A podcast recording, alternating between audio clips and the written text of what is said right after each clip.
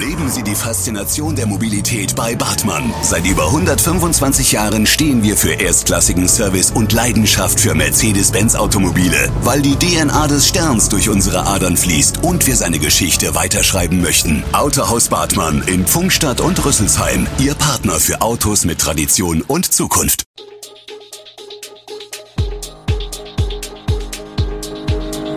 Gude, unser morgendliches News Update. Das Wichtigste aus Südhessen für Sie im Überblick.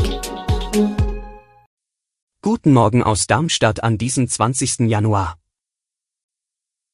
Für Maskenmuffel wird es teuer. Tempo 30 in Südhessen und 19-jährige Pilotin landet in Südhessen. Das und mehr gibt es heute für Sie im Podcast. Die Inzidenz in Darmstadt klopft an den Bereich zur Vierstelligkeit.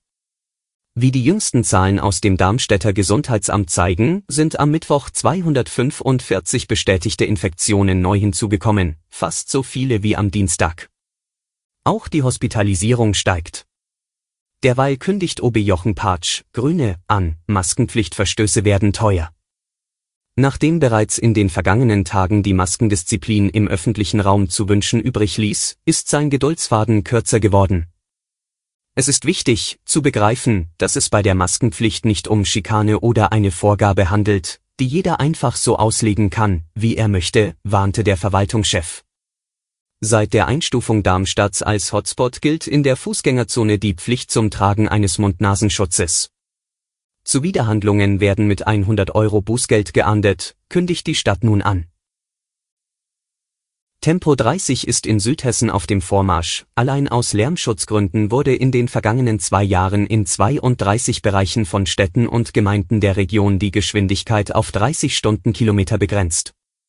Weitere Tempo 30 Zonen aus Sicherheitsgründen kommen hinzu. Planungen für zusätzliche Limits auf kommunalen Straßen laufen derzeit.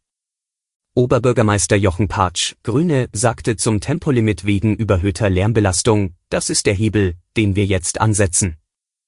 Er nannte weitere Tempo 30 Vorhaben unter anderem in der Niederramstädter und der Heinheimer Straße.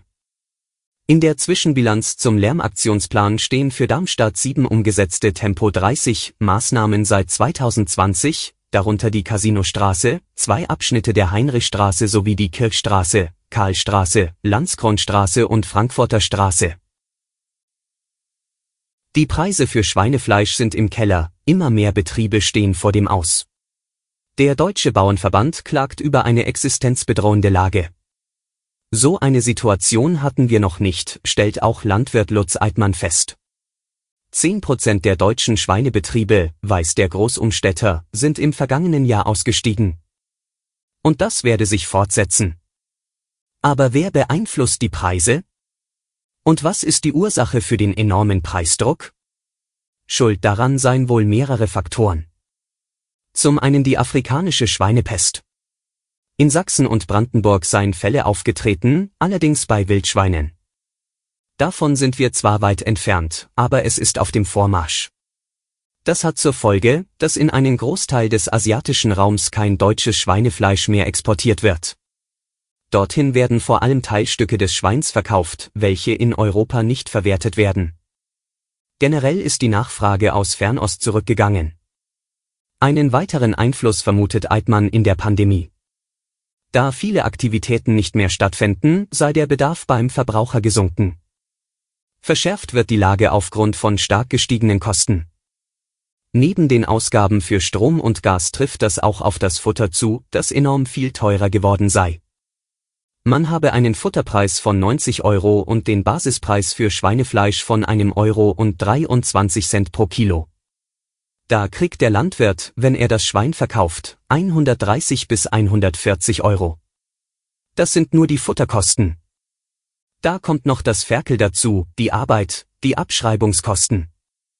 Wir bräuchten bei den aktuellen Kosten etwa 200 Euro, lautet seine Einschätzung. Wir können nur existieren, wenn wir irgendwann auch mal einen Gewinn machen, zumindest die Kosten decken.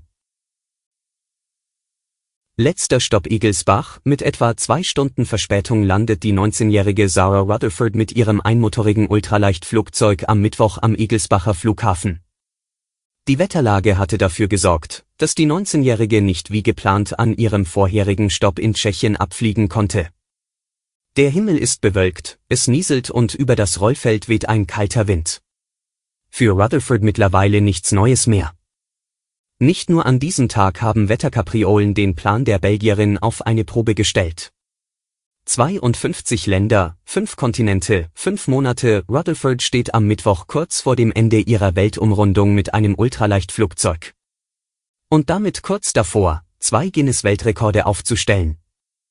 Eigentlich war für dieses Abenteuer ein Zeitraum von drei Monaten angedacht, aber schwierige Bedingungen hatten sie immer wieder zurückgeworfen und die Weiterreise verzögert. Rutherford berichtet von wenig Sonnenlicht und schlechtem Wetter im russischen Sibirien, von Stürmen um den Äquator, die staatsverzögerten und Buschbränden in den USA, die die Sicht erschwerten. Am beeindruckendsten war es über den Krater eines aktiven Vulkans in Island zu fliegen, erzählt sie. Und auf dem John F. Kennedy Flughafen bei New York zu landen, werde sie nie vergessen.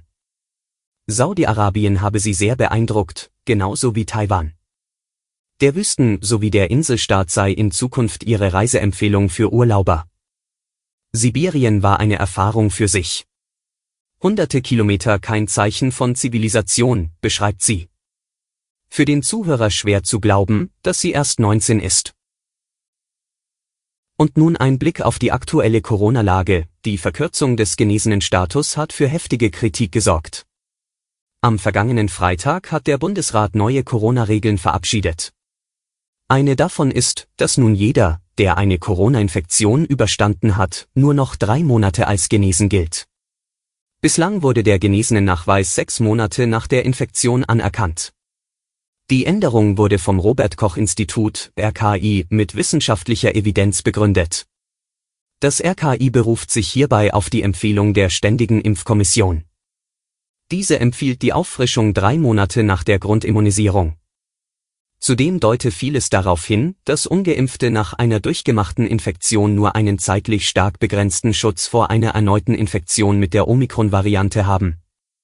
Zur Begründung wird auf eine britische Studie und einen Bericht der britischen Gesundheitsbehörde Health Security Agency verwiesen nach diesem ist seit November die Zahl der Reinfektionen, also derjenigen, die sich zum wiederholten Mal, und zwar mindestens 90 Tage nach der ersten Infektion mit Corona infiziert haben, in Großbritannien rapide gestiegen.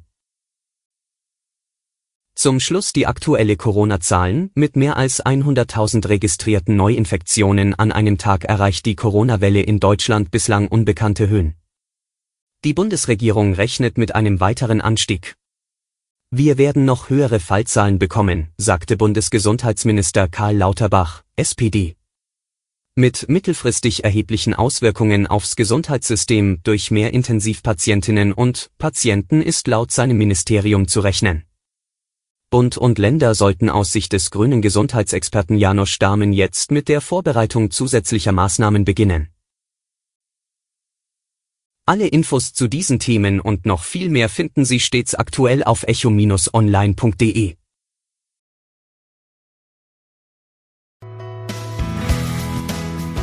Gute Südhessen ist eine Produktion der VAM von Allgemeiner Zeitung, Wiesbadener Kurier, Echo Online und Mittelhessen.de.